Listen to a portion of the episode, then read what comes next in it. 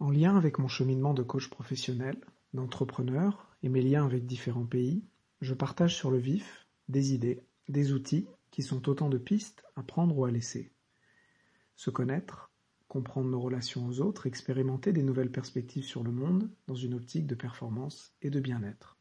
Aujourd'hui, j'avais envie de rebalayer un thème qu'on évoque dans le développement personnel ou dans l'accompagnement,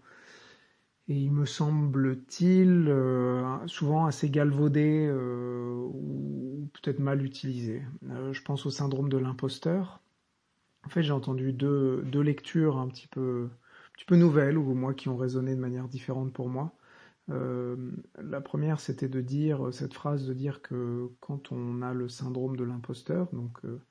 on pense que voilà qu'on n'est pas bon dans ce qu'on fait, si on se pose deux secondes, on se dit qu'on a les souvent on, est capable de quand même de, verbaliser le fait bah, qu'on a les compétences et qu'on sait faire, mais c'est d'un seul coup un peu cette, cette moutarde qui, qui monte au nez euh, où on se dit euh, voilà qu'on n'est plus bon pour plus bon à rien, qu'on sait plus qu'on est, on est plus certain et on est plus certain de, comment avancer et, de, toujours avoir la légitimité. Euh, et donc ce syndrome de l'imposteur, euh, en fait, on, me disait que si, si je, si je l'expérimente, ça veut probablement dire que je suis sur le bon chemin.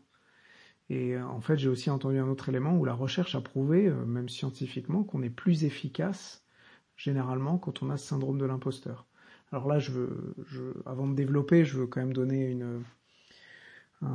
quand même une, exception ou quelque chose dans le contexte, c'est que, et comme d'habitude, euh, c'est un peu dans la, dans la finesse qu'il faut, qu'il faut explorer tout ça, mais si on a chroniquement été dans cette posture, dans ce ressenti qu'on n'est pas performant, si on n'a jamais eu confiance en soi,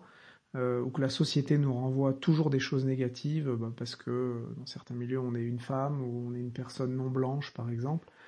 Là, le syndrome de l'imposteur peut venir rajouter quelque chose ou être quelque chose de chronique. Là, je parle de dans des milieux euh, dans des milieux ou des postures où en fait on n'a pas eu à être systématiquement euh, euh, diminué dans notre, dans notre capacité. Là, le syndrome de l'imposteur peut être peut être intéressant parce que et, peut être à accueillir parce que souvent on peste un peu contre ça, on en a un peu marre quoi. De, à chaque fois qu'il faut faire un truc, je me pose 12 000 questions. En fait, ce syndrome de l'imposteur, dans l'étude scientifique, montre que, cela pousse à, rester objectif. Parce que quand on devient bon dans son domaine, qu'on voit juste et de plus en plus juste,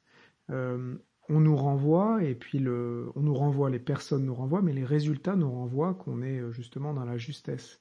Et le risque est que à chaque fois qu'on fait quelque chose et on a des bons résultats, on se dit que, même en termes d'opinion, qu'on est objectif et qu'on a la, réponse à tout et on, commence à s'enfermer. Et ça, ça marche un temps.